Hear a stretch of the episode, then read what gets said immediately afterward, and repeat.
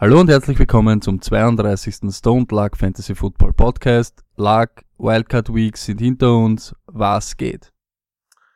Ja, Arsch, äh, ich habe heute äh, Mundhygiene gehabt. Ähm, das ist ein bisschen komisch, weil jetzt habe ich auf einmal vorne bei meinem Schneidezahn so ein Loch. Beziehungsweise hat sich da. Loch. Nein, ich habe eine Lücke, ich habe eine, Lücke- ich habe eine Lücke und es, mein, mein, mein, mein F und mein S klingt jetzt komisch. Von dem her das kein Sprachfehler, das ist die Mundhygiene. War aber jeden Cent wert. Bin jetzt 31 Jahre alt. Werde jetzt erwachsen, mache einen Führerschein, mache so Dinge wie Mundhygiene, anstatt saufen zu gehen. Von dem her alles toll, ja. Super, super. Aber du schaust super aus und bist voll hygienisiert. Finde ich natürlich auch leibend. Ja, extrem mörderisch. Starten wir durch, Luck. News heute, dann Wildcard, äh, Rückblick, sage ich jetzt einmal, und eine kleine Vorschau auf die Divisional Playoffs jetzt vom Wochenende. Bei den News packen wir wieder rein. Bisschen bei den Coaches ist ein bisschen weitergegangen. Ich glaube, größte News hier, was wir eh schon letzte Woche auch anklingen haben lassen, John Gruden, Head Coach jetzt, ist es fix bei den Raiders. Sie haben einen Schwarzen gefunden. Ähm, ja, wir haben es eh schon gesagt. Coach war es übrigens. Der Tight End Coach, war der okay. Quotenschwarze. Das ist, es ist so bitter und es war wahrscheinlich eben genauso wie wir schon gescherzt haben, you're just here so we won't get fined. Mhm. Okay, Gruden ist es. Mörderdeal, 10 Jahre, 100 Millionen.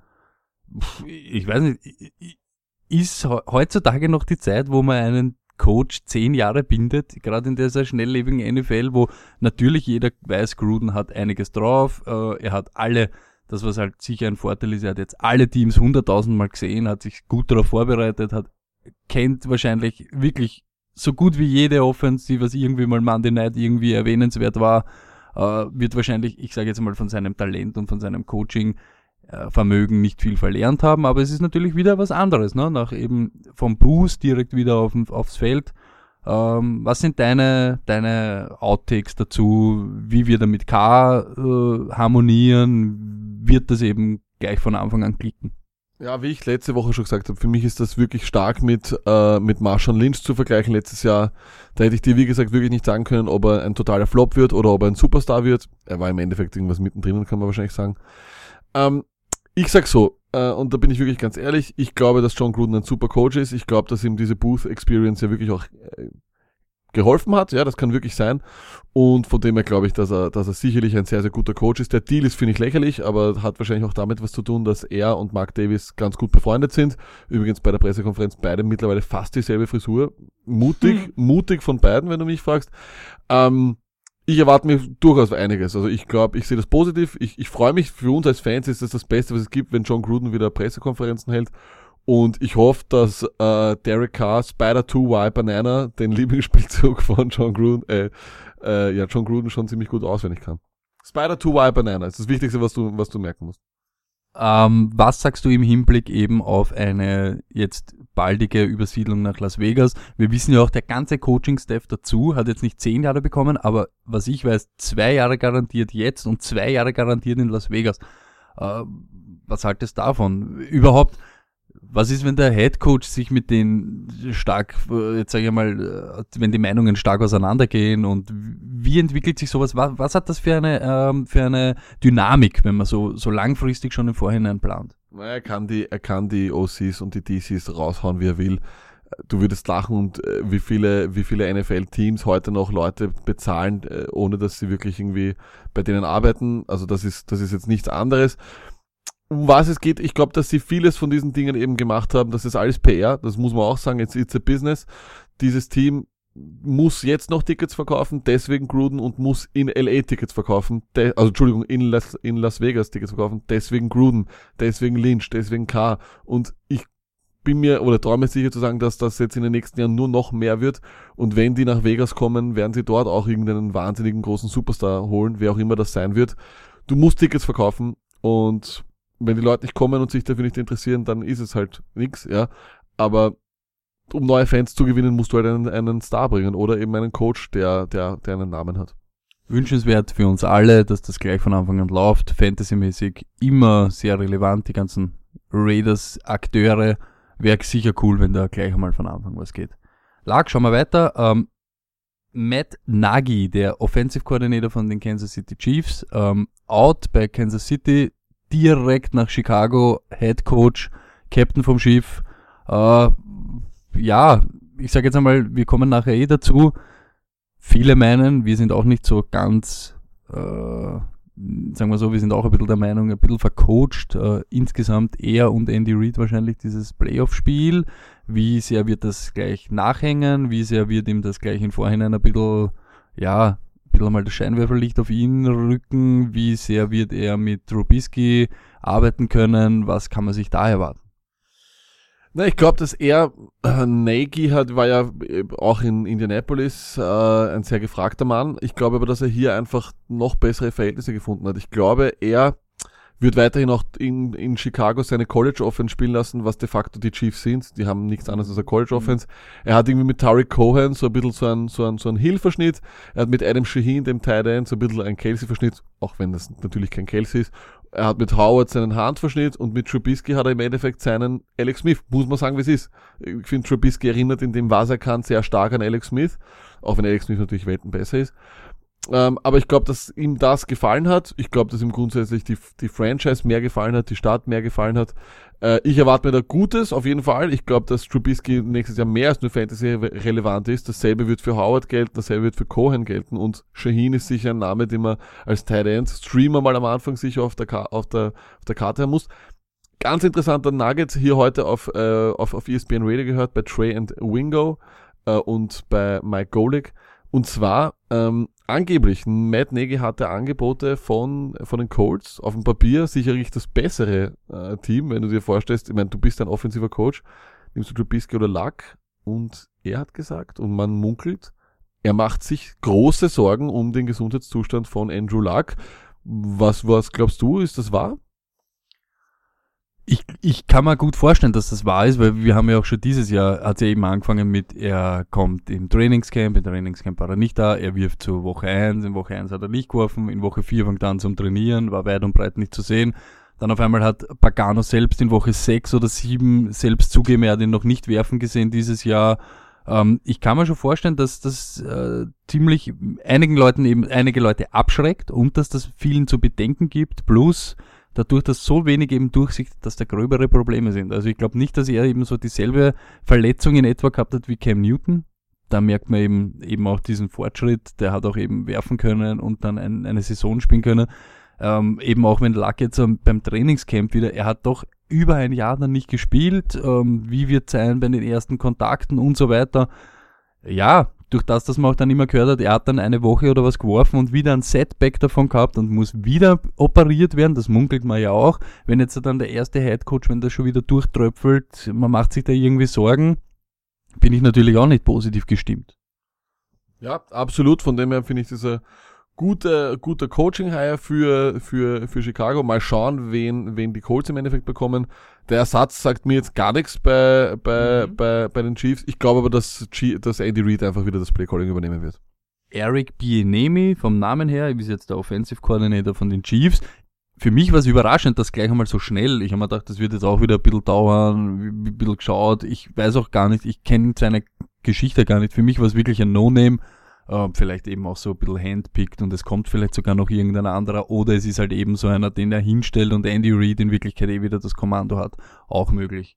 Ähm, bei den Carolina Panthers Änderungen, Änderungen, Änderungen, gleich eben auch nach dem Spiel. Offensive Coordinator Mike Schuler ist out. Auch der Quarterback Coach Ken Dorsey ist out.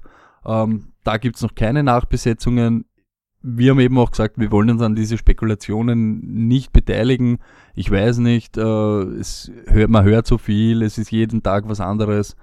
Ich glaube, das sollte man eben auch abwarten, sickern lassen, was Ron Rivera macht, wie überhaupt die Panthers jetzt reagieren. Ja, auf jeden Fall, aber mich überrascht das überhaupt nicht. Gerade am Anfang des Jahres war Cam furchtbar, das Jahr davor war er furchtbar. Er hat dann immer wieder hier und da seine Genieblitze gehabt, aber ja, er, das ist sicher nicht einfach der, der, der Quarterback-Coach oder der OC von einer Offense zu, äh, zu sein, wo Cam Newton der Quarterback ist, einfach deswegen, weil er immer wird laufen wollen. Das ist eh klar mit seinem Körper, aber er muss aufpassen. Man hat sie wieder gesehen, dazu kommen wir dann eh später. Der Typ nimmt einfach teilweise Prügel äh, oder muss Prügel einstecken. Das hat man so wahrscheinlich nirgends gesehen. Und deswegen wird's spannend, äh, ja, es wird sehr, sehr spannend, wer das übernimmt. Ich hätte hier gern wirklich ganz, sag ich dir ehrlich, einen sehr autoritären, älteren Coach, der ihm vielleicht vor allem einmal ein bisschen den Kopf wascht und wirklich einmal sagt, hey, du musst einfach das und das machen und vielleicht auch ein bisschen an seiner Einstellung oder an seinen Social Media Skills oder an seinen, an, an seinen Interview Skills arbeitet. Ja, ähm, ich glaube eben die Entscheidung da, da, dafür oder gegen, jetzt sage ich mal, Mike Schuler zum Beispiel, muss sicher schon vorher getroffen worden sein, weil das letzte Spiel, jetzt das Playoff-Spiel, war offensiv eigentlich eines der besseren. Deshalb glaube ich, ist diese Entscheidung wahrscheinlich schon im Laufe der Saison gereift. Sie sind nie auf dem Level zurückkommen von ihrer Super Bowl-Saison. Weder Cam noch die ganze Carolina Offense. Ich weiß, da waren ein paar Umbauten. Greg Olsen hat sich verletzt, Benjamin weg, aber das ist eben sowas kommt bei jedem Team vor und das sollte eigentlich nicht äh, der Grund sein, warum es dann nicht mehr läuft. Also ich glaube, das war eben so ein Prozess. Wäre wahrscheinlich sowieso gegangen. Ähm, ja, dann heute ganz aktuell Daryl Bevel, äh, der OC von Seattle, out. Ähm, lag deine, deine Meinung dazu war, ja, wahrscheinlich, weil das Laufspiel das ganze Jahr nicht so gelaufen ist, will man sich da wahrscheinlich wieder mehr auf das zurück, äh, sage ich mal, Seattle wollte das immer sein, ähm, so wie vorher auch schon Pete Carroll äh, wird dort wahrscheinlich eben immer auch so das letzte Wort sprechen. Ähm, wem, was kann man sich eben da erwarten? Wird das eben so eher wieder eine Run-Offense? Äh, auf was wird man sich gefasst machen? Ähm, ich kann es dir nicht sagen. Ich glaube aber, dass wir von den Seahawks die nächsten zwei, drei Jahre nicht sehen werden. Ich glaube, das wird ein Umbruchjahr werden. Mhm. Dougie Baldwin wird 30, Jimmy Graham ist äh, Free Agent, Paul Richardson ist Free Agent, äh, sie haben keinen Running Back. Sie haben im Endeffekt im Playbook von Daryl Bevel einen Spielzug gehabt, das war Russell Wilson, drei Yards Dropback, Pirouette, Dropback, Pirouette, Run to the right, Run to the left, Pass to Doug Baldwin. Das wird sich jetzt ändern. Keine Ahnung, wie sie es dann im Endeffekt äh, aufbauen werden, was sie da ändern werden. Ich, ich, ich, das, das ist sehr spekulativ, aber ich glaube einfach auch aufgrund der, der Legion of Boom, die sich da jetzt äh, so halbert auflöst, glaube ich, dass wir eher ein Down Year haben werden von Seattle und dass sie dann wieder zurückkommen. Aber Bevel raushauen war sicher die richtige Entscheidung. Da war einfach nichts zu sehen. Offensiv war das furchtbar und deswegen voll in Ordnung. Überhaupt gute Dynamik, sage ich jetzt einmal, in der, in der Division. Gerade die, die, die Seahawks jetzt eher so am absteigenden aus. Bei den Cardinals wird es eben einen neuen Headcoach geben, da wird sicher so ein Drive dabei sein. Die Rams haben dieses Jahr eine gute Saison gespielt. Plus jetzt dann die 49ers mit ihrem Franchise Quarterback. Wer weiß, wer, in welche Richtung das geht, wird sicher interessant zum Sehen sein, wie sich das nächstes Jahr entwickelt. Luck, die ersten Moves eben auch äh, Green Bay. Äh, wir haben einen neuen Defensive Coordinator mit Mike Patton, glaube ich. Uh, und es gibt sogar einen neuen Offensive Coordinator, Joe Philbin. Mike Patton, hast du, hast du mich aufgeklärt, war eben der Offensive Coordinator bei, Defensive Coordinator, Entschuldigung, bei den Jets, äh, bei den Ryan von, bei den Jets von Ryan. Und äh, ja, ist das sein Stil? Ist das auch eben so, kommt er eben auch so ein bisschen aus dieser 4-6 äh, Defense? Wird das vielleicht sogar irgendwie forciert bei den Green Bay Packers nächstes Jahr?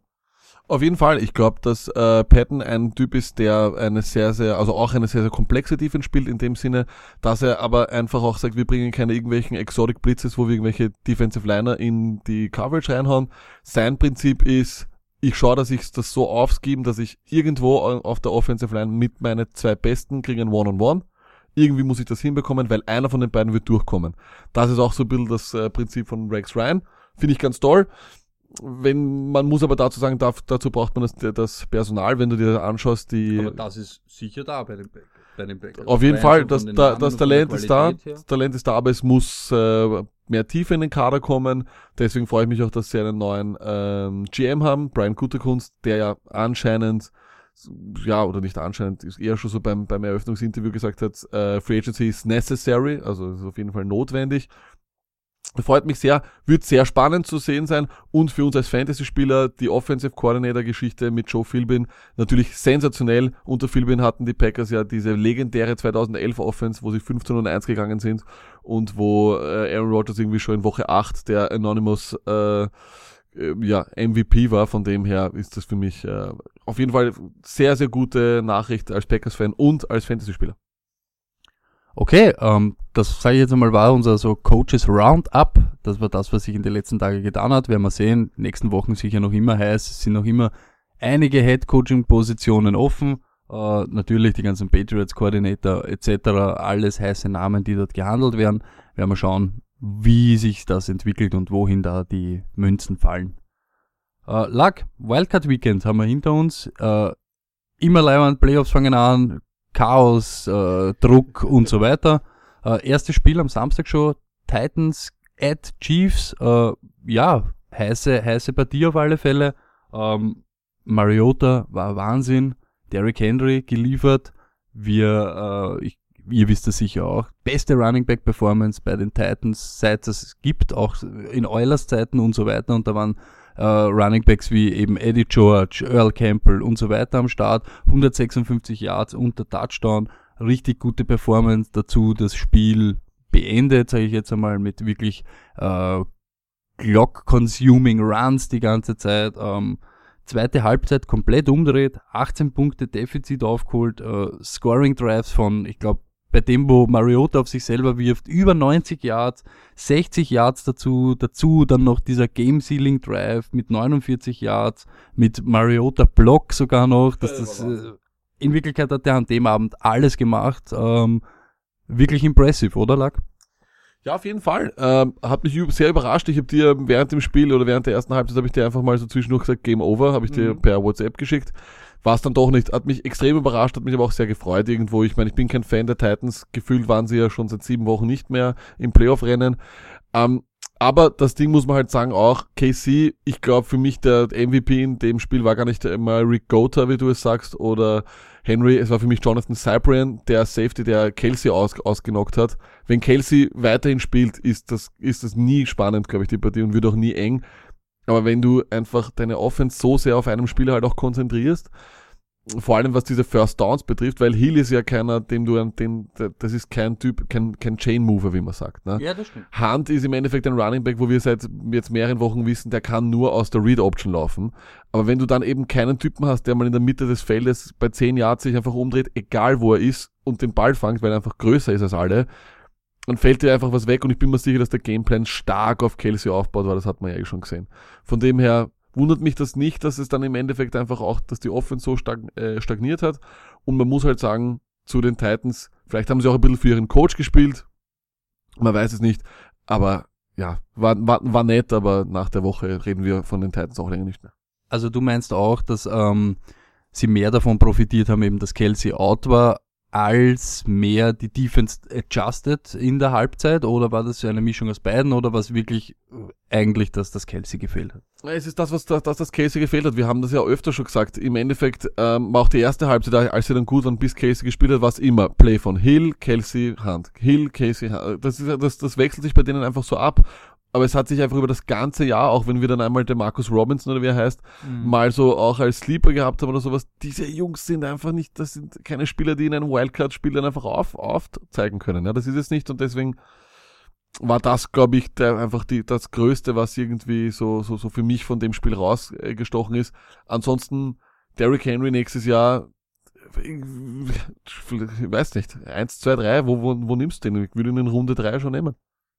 Fantasy-mäßig auf alle Fälle. Also wie jetzt überhaupt, wenn Murray, ähm, sage ich mal, dort keine Rolle mehr spielt, beziehungsweise wirklich nur noch Henry forciert wird, ist, glaube ich, das erste Jahr, wo man richtig stark auf ihn draufgehen kann. Also das ist sicher ein Horse, wie wir ihn nennen, Workhorse auch. Er kriegt die Touches, er ist ein Viech, schwer zum Deckeln. Offensive Liner. Offensive Liner mit gute Ballskills, also das ist auf alle Fälle brauchbar. Was ich noch kurz aber anschneiden wollte, ist, ähm, es war ein gutes Spiel von Alex Smith. Wir, wir wissen ja, die Zeichen stehen da auf Abstieg, äh, Abschied, nicht auf Abstieg. Ähm, ich glaube, da kann sich aber wirklich noch ein, zwei Jahre kann sich sicher noch ein, ein Team wirklich freuen über gutes Quarterback-Play. Also an ihn ist sicher nicht gelegen. Was mir aufgefallen ist, ist, ähm, zu Ende des Jahres in der Regular Season ist eben wieder Hand äh, stärker aufkommen. Ähm, du hast dann gesagt, ähm, was viel war und auch gegen die Chargers zum Beispiel, an dieses Spiel kann ich mich immer am meisten erinnern, weil es mir auch fantasymäßig das Genick gebrochen hat, aber es war 80% seiner Läufe sind aus der Read Option kommen, ähm, war alles Option Plays und so weiter. Ähm, Read Option hin oder her. Vier Rushing Attempts in den letzten zwei Vierteln, äh, wenn man 18 Punkte vorne ist, lag, das ist aber viel zu wenig, oder? Ja, das habe ich mir auch gedacht, aber ich weiß nicht. Ich, ich habe irgendwie, mir ist es während dem Spiel gar nicht so aufgefallen. Ich weiß nicht. Ich, es ist schwierig zu sagen. Natürlich im Nachhinein sind wir alle gescheiter, hätten sagen müssen, ja, er muss viel mehr laufen. Ähm, ja, ich weiß nicht, es, es, es kann sein, aber wenn der Gameplay nicht drauf, drauf gemacht ist und wenn einfach Hand auch nicht so gut ist und vergessen wir bitte eins nicht, die Titans haben eine Bomben-Rush-Defense. Es ist nicht so, als wenn du da einfach über die drüber laufen Mhm, kannst. Auf alle Fälle. Auf alle Fälle. Aber ich glaube einfach, dass dann eben ein bisschen zu wenig forciert worden ist. Dass überhaupt, wenn eben Kelsey fehlt, vielleicht wären da ein, zwei, drei First Downs mehr, mehr, äh, hätten mehr rausgeschaut. Überhaupt, wenn man sich dann anschaut, wie die Third Down, wie ich es sage, Third Down Efficiency ausgeschaut hat. Vier von elf das ganze Spiel von den Chiefs, das sind knapp 30 Prozent. Acht von elf bei den Titans. Genau sowas macht in den Playoffs dann, wo wirklich spitz auf Kopf, macht sowas den Unterschied. Ja, aber wie gesagt, ähm, Third Down oder Third Down, wie du sagst, vieles war dann wahrscheinlich ein Yard, zwei Yards oder Loss of Yard, dann bist du um Dritter und, Mhm. und Zehn und dann Ja. fehlt dir einfach Ja. deine, deine, deine Third Down Waffe. Von dem her, und weißt du, das kann sich auch alles umdrehen, ne? Er, er, er läuft nur noch, dann heißt ah, ähm, ja, he played scared, he played scared und das ist es dann auch nicht. Also ich fand, mir ist es während dem Spiel einfach nicht aufgefallen, von dem her fand ich es im Nachhinein nicht ganz fair, dass man ihm das vorgeworfen hat. Mir fällt sowas normal, also ich sage das krasseste Beispiel einfach immer Atlanta Falcons im Super Bowl, da ist es krass aufgefallen. Da, da, da, und die hatten auch ein gutes Running Game. Bei den Chiefs ist es mir einfach während dem Spiel nicht so aufgefallen und deswegen würde ich es ihm auch jetzt nicht, nicht vorwerfen, so banal das klingt. Ja, ich glaube, so augenscheinlich stimmt, war es jetzt nicht, aber irgendwie hat man ja trotzdem dann immer das Gefühl, wenn man 18 Punkte in der Halbzeit vorne ist, probiere ich es einfach irgendwie so rüber zum Drücken. Ähm, was natürlich auch bitter ist, es war danach noch genug Zeit, aber wenn du mit einem Punkt Unterschied verlierst und dann f- ein vergebenes Field Goal hast, hängt das auch irgendwie nach. Kommt wahrscheinlich alles zusammen. Am Schluss eben die Magie von Mariota plus wahrscheinlich die Energy, die die Titans dann gehabt haben, das Momentum hat sie da den Sieg mitnehmen lassen. Ähm, schauen wir, was nächste Woche geht. Das ist ganz anderes Kaliber und ein anderes Kapitel bei den Patriots. Luck, das Abendspiel vom Samstag. Ähm, Falcons at Rams, du hast das eben schon angesprochen. Ähm, ich sage mal so, was bleibt da hängen? Ähm, Erfahrung allgemein oder Erfahrung Playoffs? Äh, Fakt ist, eines von den besten Special Teams der Regular Season hat in dem Spiel, wo es um alles geht, bisschen total auslassen. Ein bisschen ist gut gesagt, total auslassen. Zwei Fumbles. Überhaupt Pharaoh Cooper, der All-Pro Special Teamer, der wirklich nur im All-Pro Team ist für Special Teams, dann mit einem Fumble im wichtigsten Moment, ist sehr bitter. Das hat die Falcons dann früh in Führung gebracht und äh, die Power Offense, sage ich jetzt einmal so, von den Rams ist auch lange nicht in, in, in Schwung kommen, wohl jetzt ein Gurley, Goff und sogar Woods gute Statlines gehabt haben, was man übers Spiel nimmt. Ähm, ein bisschen gestottert. Wer nicht gestottert hat, war die Defense. Überhaupt Aaron Donald ist eine richtige Force. Der war von Anfang an da, wo es sein muss. Ähm, hat dagegen gehalten, sage ich jetzt einmal. Aber ja, was, was kann man da sagen? Die ersten Scoring Drives eben waren eben noch Field Goals von die, von die Falcons, aber sie sind eigentlich ständig zum Punkten gekommen. Ja, ähm, zwei Dinge sind für mich hier herausgestochen. Erstens, wie du schon gesagt hast, die Special Teams. Dadurch verlierst du den Turnover Battle. Turnover Battle Verlierer verlieren das Spiel meistens oder in, sagen wir mal, 90 Prozent der Fälle. Genau dasselbe war auch vom, von, der, von der Field Position her, da find, fand ich, waren die Falcons einfach auch besser. Und der klassische Turning Point war für mich dieser Power Drive Anfang vom, vom, Mhm. von der zweiten Halbzeit, wo sie dann einfach gesagt haben, okay, Aaron Donald, du bist dieser Bowlingball, der uns andauernd hier in die Mitte durchreißt, aber wir werden jetzt einfach dagegenhalten. Und da fand ich, war Freeman und Coleman gemeinsam absolute Chain Mover, die haben da, sind da richtig reinkommen und ein weiterer X-Faktor ist dann kommen, Matt Bryant. Äh, Das ist also ein, Also- er, er und Vinatieri sind unglaubliche Kicker und da muss man sagen, Hut ab. Und da, so wie du gesagt hast, sage ich schon, da spielt Playoff-Erfahrung eine große Rolle, weil du musst deine Partie genau auch einmal so gewinnen können und das wissen die nur, weil sie es auch schon mal gemacht haben. Und genau das ist eben genau das, was wir eben vorher auch gemeint haben. Da kommt das eben ins Spiel und da sage ich, ist genau der große Unterschied zu den Chiefs. Äh, wenn ich mir anschaue, das zweite Hälfte dann insgesamt oder sagen wir aufs gesamte Spiel war die Time of Possession 37 Minuten Falcons, 22 Rams, ähm, nur noch das Laufspiel oder stark das Laufspiel forciert. Insgesamt 32 Attempts für beide äh, Freeman und Coleman richtig eben probiert, die, das, das Spiel jetzt sage ich einmal kurz zu halten. Äh, kann man eigentlich nicht besser machen. Dazu eben der starke Fuß von Brian, 250 Jahre gemacht. Ähm, das ist eben, genau auf das kommt es eben an in die Playoffs. Da muss man nicht mehr spektakulär spielen, sondern eben ständig Scoring Drives aufs, aufs äh, Tablett bringen und dann wird das wahrscheinlich gut ausgehen. Sehe ich vollkommen richtig, genau wie du. Dann kommen wir zum Sonntag. Ähm, eines der Lieblingsspiele von der ganzen Welt, glaube ich. Es hätte sich wahrscheinlich eh keiner wirklich viel erwartet. Bills at Jacks, aber dass das so äh, ausgeht, äh, ich weiß nicht. was ich dazu sagen soll, dazu kommen dann noch bei die Bills meiner Meinung nach fragwürdige Entscheidungen, wenn man dann wirklich in so einem Spiel, wo in Wirklichkeit nichts geht und dann bin ich auf der 2-Yard-Linie, sagen wir so, ich habe Vierter auf Vierter und Goal at uh, an der 2-Yard-Linie, ich probiere einen Kick, dann kriegt die Defense diese Strafe, ich komme nochmal aufs Feld, First und 2 auf der 2-Yard-Linie und ich fange an, an Fade Pass auf Benjamin, dann kriege ich eine Strafe, dann rücke ich wieder zurück, dann bin ich auf einmal Zweiter und 12 und pff, warum mache ich sowas? Wieso? Was, was, was hat sie da geritten? Die letzten zwei Minuten in der Partie waren das dümmste, was ich footballtechnisch jemals gesehen habe und eine Verhöhnung an alle NFC-Teams, die nicht in die Playoffs gekommen sind, weil diese Würstel ins Playoff kommen. Mhm. Man muss sagen, wie es ist. Wie komme ich auf die Idee, gegen diese Defense a Run-Pass-Option an der 2-Yard-Linie und ich mache ein Back-Shoulder auf Calvin Benjamin One-on-One -on -one gegen Jalen Ramsey. Das ist, wenn, okay, von mir aus, du gehst One-on-One -on -one von mir aus, dann versuch ihn hochzuspielen. Aber Backshoulder gegen Jalen Ramsey, Alter, das weiß ich, das, das weiß jeder Madden-Spieler, das macht man. Und noch dazu, ich mag Tyrod wirklich, aber das war ja ein komplett sinnlos schwach geworfener Ball.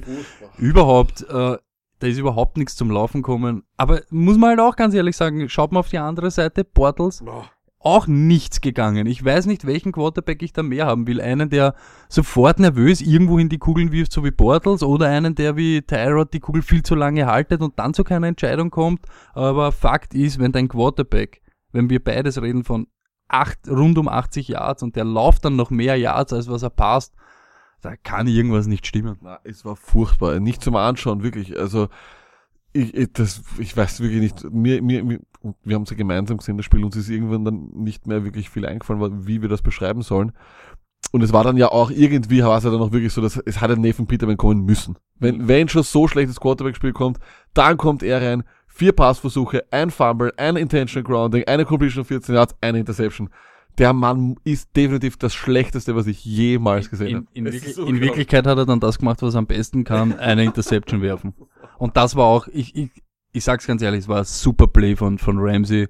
Ähm, und, und ich weiß noch, wie das passiert ist und dann eben angefangen ist, nimmt man das zurück oder nimmt man das nicht zurück? Du warst sofort auf, wenn das jetzt zurückgenommen wird, dann können wir es vergessen, weil es geht genau um diesen, ähm, wenn ich keinen offensichtlichen Beweis habe, dass es eben anders war als gecallt am Feld, kann ich diese, diese Entscheidung nicht äh, korrigieren oder sollte ich sie nicht äh, rückgängig machen.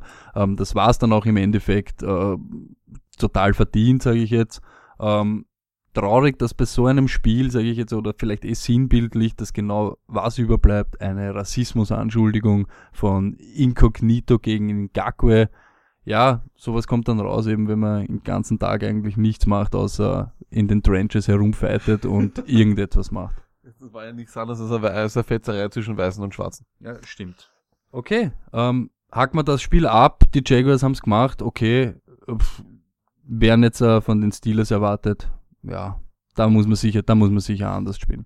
Ähm, Panthers gegen die Saints äh, am Abend, das vom Papier her sicher beste Spiel. Ich sage jetzt auch, es war wahrscheinlich auch so irgendwie von den Leuten her das interessanteste.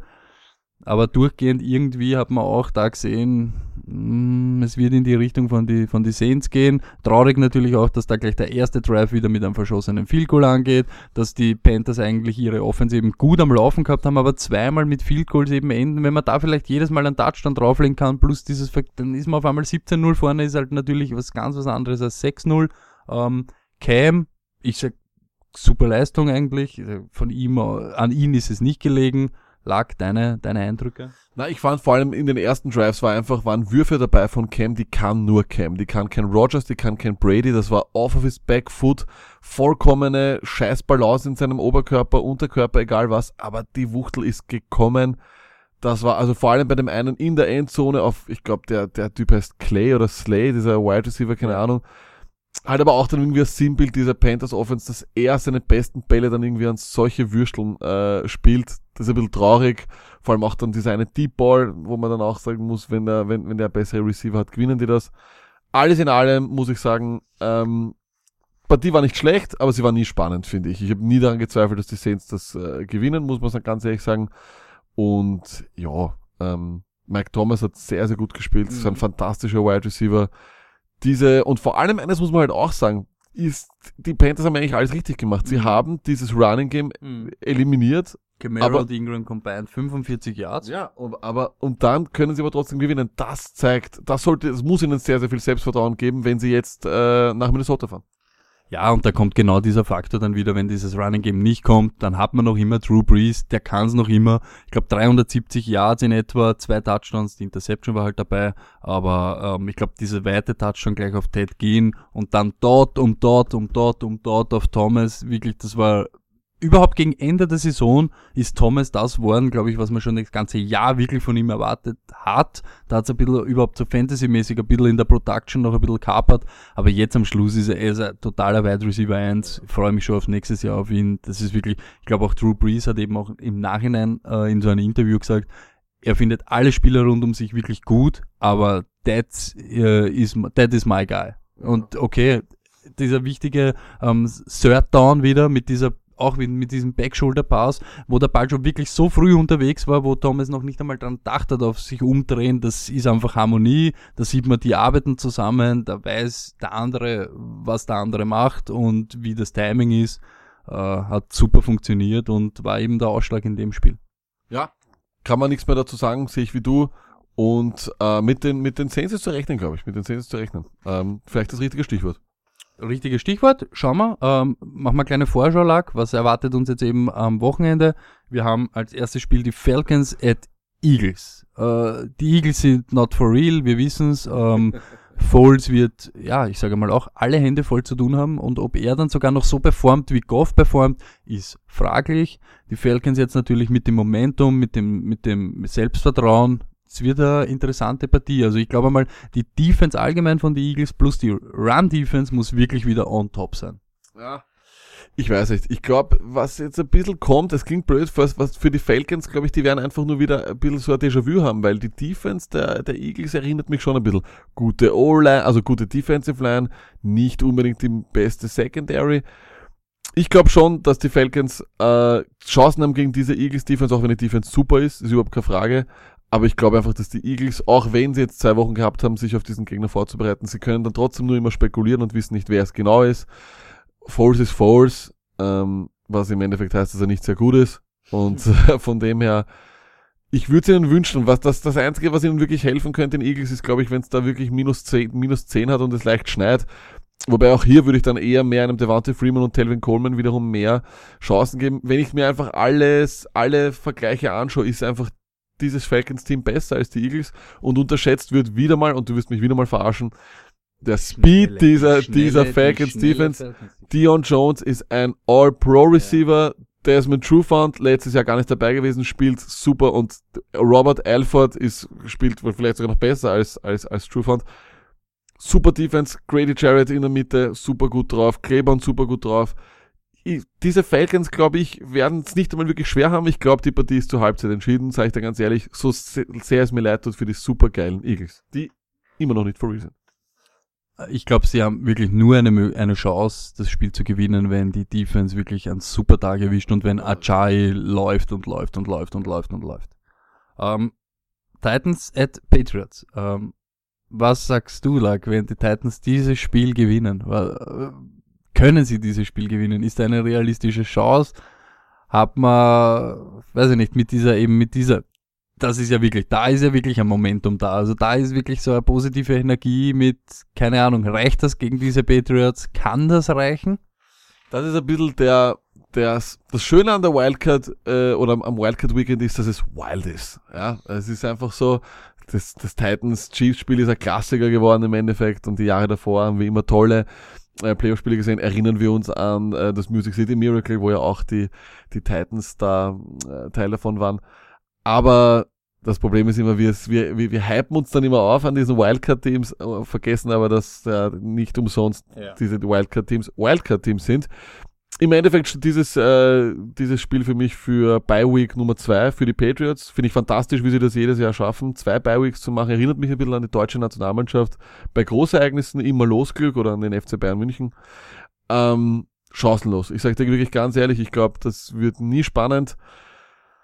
Ich habe schon mehrere Szenarien durchgedacht, aber ich kann es mir nicht vorstellen, dass das wirklich ähm, spannend werden kann. Es, ich, ich, da müsste wirklich alles zusammenpassen, aber nicht, nicht, nicht hier und deswegen glaube ich, dass das sehr, sehr schnell erledigt sein wird. Ja. Aber lag, inwiefern oder wie viel kann da diese Rumors und dieser bisschen vielleicht hineininterpretierte, wir wissen es nicht genau, Streit bei den Patriots äh, äh, dabei sein, beziehungsweise wie sehr kann den der Titans das helfen? Ähm, weiß man überhaupt, ob das alles wahr ist? Was ist passiert? Klär uns einmal ein bisschen auf. Es gibt ja irgendwie Diskussionen, Garoppolo Trade, Brady, Brady ist zu Graft gegangen, Belichick findet das alles nicht so toll, äh, der Mediziner von der Schamane von Brady ist des Feldes verwiesen worden, darf nicht mehr in die Facility von den Patriots. Was geht da ab? Und ist das so viel, dass das sie aus dem Konzept bringt und den Titans wirklich hilft, sage ich jetzt einmal, oder ist das alles äh, typischer Bullshit, den sie dann auch als das abtun und ja, einfach marschieren? Naja, es ist ein ESPN-Report rausgekommen ähm, unter der Woche, wo es sozusagen darum geht, dass sich dieses äh, magische Dreieck äh, Belichick, Kraft und Brady nach dem Jahr auflösen wird, weil es zu Streitereien gekommen ist. Ähm, eigentlich äh, je nachdem, es, gibt halt doch sehr, sehr viele komische Dinge, die da zitiert werden, wie zum Beispiel, dass Brady böse ist, dass er nicht einmal zum Patriot of the Week ernannt worden ist und dass als Garoppolo einmal sich an der Schulter verletzt hat, dass er zum äh, TB12 Headquarter kommen ist von dem Greg Guerrero und dort waren aber die Türen zu und er ist nicht reinkommen und erst zwei Wochen später ist er reinkommen. Ein bisschen komische Dinge sind schon in dem Report drinnen, aber so wie der Report geschrieben ist, glaube ich schon, dass das von Quellen kommt, die seriös sind. Also es ist, es ist dann nie, es wird nie spekuliert in dem, in dem Artikel, es wird immer nur wirklich so fast schon wie, wie, wie über Fakten geschrieben. Im Schuld Endeffekt. sind ja in Wirklichkeit die 49ers, ne? Angefangen hat er das alles mit der Trade-Anfrage, die 49ers wollten einen Quarterback, aber wollten da eben am Anfang nicht Garoppolo, sondern in Wirklichkeit Brady, ne? Naja, das, das, das ist eine Spekulation. Das ist eine, eine, eine Spekulation. Was, um was es eher mehr geht, ist sozusagen, der, warum der Reporter überhaupt darauf gekommen ist. Mir fällt jetzt sein Name leider nicht ein, hat ein bisschen einen komischen Namen. Mhm. Wick Schneider oder irgend sowas.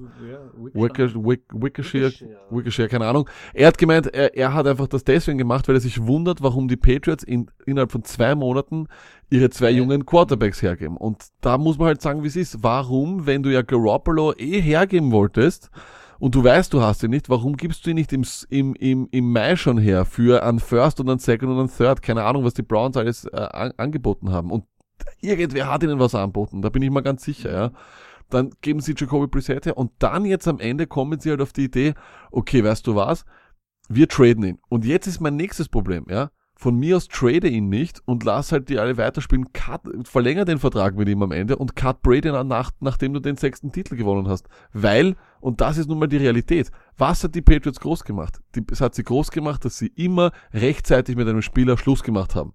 Ist so.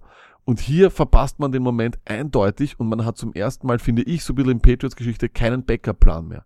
Und das ist so unpatriot-like und das ist nicht Bill Belichick-like. Und deswegen ist einfach der Gedanke, und das sagt der Artikel auch, der Fakt ist sozusagen, dass Brady irgendwie hinterrucks zu Kraft gegangen ist und gesagt hat, ah, ah, Belichick schaut einfach so auf die, die Jimmy G ist so, ist so die junge, die, die, das junge neue Mädel in der Firma und ich bin aber eigentlich immer schon der Große hier gewesen er soll aufhören, auf dieses Mädchen zu schauen und es soll mich wieder wertschätzen. Und hier glaubt man eben, dass sich zum ersten Mal Kraft in sowas eingemischt hat. Das ist vielleicht also auch schon ein bisschen sehr viel äh, Spekulation. Aber für mich, um, um zu einem Punkt zu kommen, ist es einfach so, dass das wahrscheinlich die Patriots eh wieder nur mehr äh, sozusagen antreiben wird wie jedes Jahr, weil es gibt jedes Jahr immer irgendetwas, was jetzt vielleicht ein bisschen mehr über die Patriots sagt als über uns. Aber das, sie werden im Endeffekt sowieso den Sechstring und das ist für mich, steht für mich außer, außer, außer Zweifel. Und ich bin auch wirklich gespannt, wie das dann vor allem danach weitergeht. Ich kann mir vorstellen, dass Belichick eben derjenige ist, der dann nicht mehr äh, dabei sein wird. Und so oder so hat man, finde ich, als Patriots-Organisation die Chance verpasst, äh, diesen perfekten Nachfolger sich aufzubauen, ähnlich wie Rogers bei Favre, äh, Steve Young bei Montana etc. Das hat man hier vollkommen verpasst. Und ich hätte, wie gesagt, äh, beide, be, beide dagelassen, hätte keinen getradet, hätte dann den Vertrag während dem Jahr mit Garoppolo verlängert und hätte Brady gekartet nach dem sechsten Titel. Um zu die Spiele zurückzukommen, lag, du meinst also eher, äh, es wird sie eher anspornen und es wird sie eher anspornen, dieser ganze Rumor und wird 50 Burger. 50 Burger, okay. Ich wette drauf, ich wette drauf. Ich hoffe es nicht. Ich finde es auch immer geil, mir taugt's, wenn ein bisschen stunk ist bei den Patriots, warum nicht? Wenn es so gut läuft, muss man halt immer von außen ein bisschen, ein bisschen einbringen. Es gibt uns Hoffnung. So ist es, so ist es. Okay, schauen wir weiter. Luck, Jacks at Steelers. Äh, was können diese Jaguars nach der Leistung, äh, was muss da passieren, sage ich einmal, dass man die Steelers daheim schlagen könnte? Chancenlos, äh, wieder. Ich glaube auch, dass das relativ eindeutig sein wird. Die Jacksonville Jaguars werden nicht noch einmal fünf Interceptions vom, äh, von Ben runterpflücken. Äh, Antonio Brown hat das geschafft, was, äh, was halt einfach Schmerzmittel und Spritzen sozusagen äh, schaffen. Er postet Instagram-Videos, wo er sch schärfere Routen läuft, als es. Sch sch schärfst du das? Das ist Mhm. meine, meine, meine, Das ist die Mund, Hygi- meine, meine Mund, Hygienisierung. das ist meine Mundhygiene. Ähm, er läuft schärfere Routen, als er es über vorher irgendwann einmal gemacht hat. Fantastisch. Äh, Juju Smith-Schuster ist fit. Antonio Brown ist wie gesagt fit. Bell ist fit. Ah, ich glaube, dass wir diese Jacksonville Jaguars äh, ganz anders sehen werden. Das werden Kätzchen sein. Und ich glaube vor allem auch, dass die Defense viel Spaß haben wird mit Blake Bortles.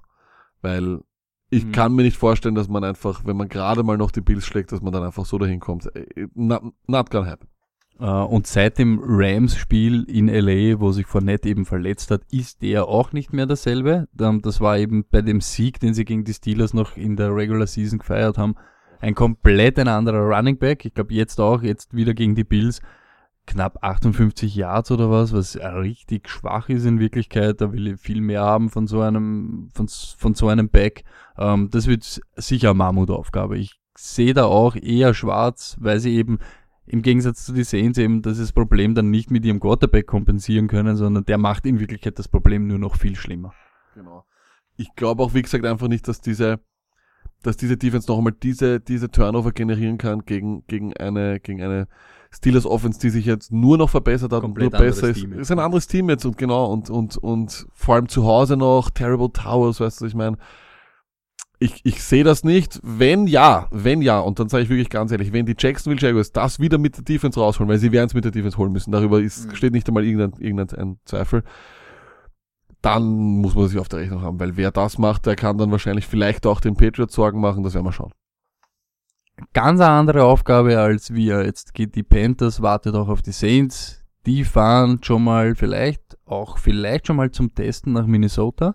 Ähm, At Vikings, Luck, was muss man da alles machen, um diese Vikings Defense aufzuhalten, beziehungsweise selbst so ins Rollen zu kommen, dass die Offense so unter Druck ist, dass da vielleicht Keenum Fehler macht oder gibt's diese Chance überhaupt nicht? Wie siehst du dieses Matchup? Das sicherlich beste Spiel und ich finde, äh, die Schedule Maker haben das wirklich sehr, sehr gut gemacht, ähm, dass sie uns äh, vor allem erstens einmal Titans Pets am Sonntag ersparen zu für uns noch menschlichen Uhrzeiten und dann aber für uns eigentlich zu die Hauptpartie, den Hauptleckerbissen hierher hinlegen, weil Saints gegen Vikings ist eine Partie, da kann man absolut nicht vorhersagen, was passiert. Ähm, die Vikings sind für mich immer immer noch ein bisschen so ein wackeliges Team. Ja, ich weiß, Heimvorteil, ja, ich weiß, Case Keenum, aber das ist einfach immer noch Case Keenum und ich kann, irgendwie glaube ich einfach, will ich nicht glauben, dass ein Team mit Case Keenum als Quarterback und seinen zweiten und dritten Running Back und einem äh, siebten Rounder Quad, äh, Wide Receiver in Adam Thielen oder ist überhaupt undrafted, glaube ich, gegangen, ähm, dass die da wirklich so durchspazieren können. Das Problem ist aber, wie gesagt, dass diese Defense der Vikings in Minnesota wirklich extrem stark ist. Das Stadion dort kocht jedes Mal, wenn die dort spielen und vor allem jetzt in den Playoffs kannst du dir vorstellen, was dort abgehen wird. Ähm, aber dann ist eben wiederum auf der anderen Seite genau der richtige Quarterback für sowas. Dann hast du mit Drew Brees eben den Routinier, der weiß, wie man so eine Partie gewinnen kann. Ich traue mich hier wirklich keine Vorhersage zu machen, sage ich dir ganz ehrlich, da kann absolut alles passieren. Man, man, man wird sehen, aber ich sage auf jeden Fall eines, ich glaube, den, den Saints hat das sehr, sehr viel Hoffnung gemacht, dass man gesehen hat, dass man mehrere Wege finden kann, um zu gewinnen. Man kann entweder mit Kamara und Ingram reinkrachen oder man hat halt einen in Überform spielenden Michael Thomas. Ähm, von dem her glaube ich durchaus, dass, äh, dass die Saints sehr, sehr viele Chancen haben. Vor allem, weil sie, glaube ich, halt auch die, die Offense ein bisschen besser äh, neutralisieren können, als es vielleicht alle anderen gemacht haben. Sie haben eine gute Run-Defense und sie haben mit für mich ja den, den Defensive äh, Rookie of the Year in, in Lattimore. Das super Partie, was sagst du?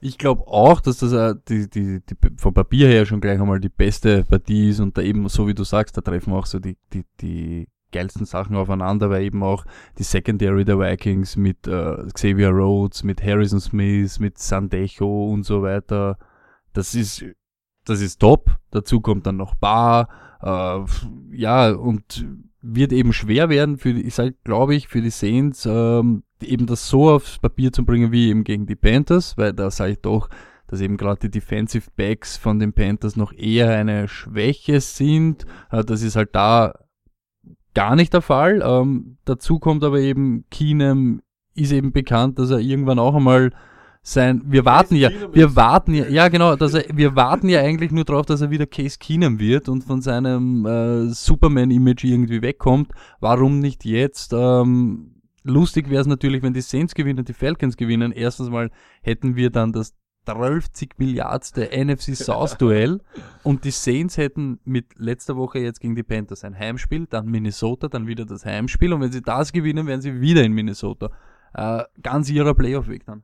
Ja, aber wir waren ja auch schon immer Saints-Fans, von dem her kann man ja sagen, wie es ist. Wir freuen uns da sehr drauf. Nola, uh, we are, we, we're there, New Orleans, French Gumbo, Quarter. French Quarter, alles mögliche, Bourbon Street, ist, waren wir immer schon. Mardi Gras. Mardi Gras, unser Ding, äh, von dem her auch für unseren, für unseren äh, Zuhörer, den Julian, wir werden auf jeden Fall das Saints-Shirt anhaben. Äh, kannst du mal davon ausgehen, dass wir das nämlich dieses Jahr holen? Let's go Saints, oder? Ja, aber der Hudert. Hudert. Hudert. Ja, Alter, wa- was, was sonst? Ich kann mich noch erinnern, Also- kann mich noch erinnern, die letzten Jahre, der Super Bowl gegen die Colts war Wahnsinn, gell? Ich weiß Super es war auch das. Das war weiß Wahnsinn. Ja. Du, wer es gestern? Ka- Katharina, wir waren dort, haben die Ja. ganze, ganze Energy haben wir aufgesaugt. Und Blocked Punt, unser Wahnsinn, Ding. Wahnsinn. Ja, was bleibt jetzt Hudert noch? gonna beat them Saints, Alter. Na, immer schon. Was bleibt noch, Stone? In Wirklichkeit bleibt nicht mehr viel, außer euch äh, viel Spaß zu wünschen, geile Spiele, äh, zieht es euch rein, wir hören uns nächste Woche. Peace.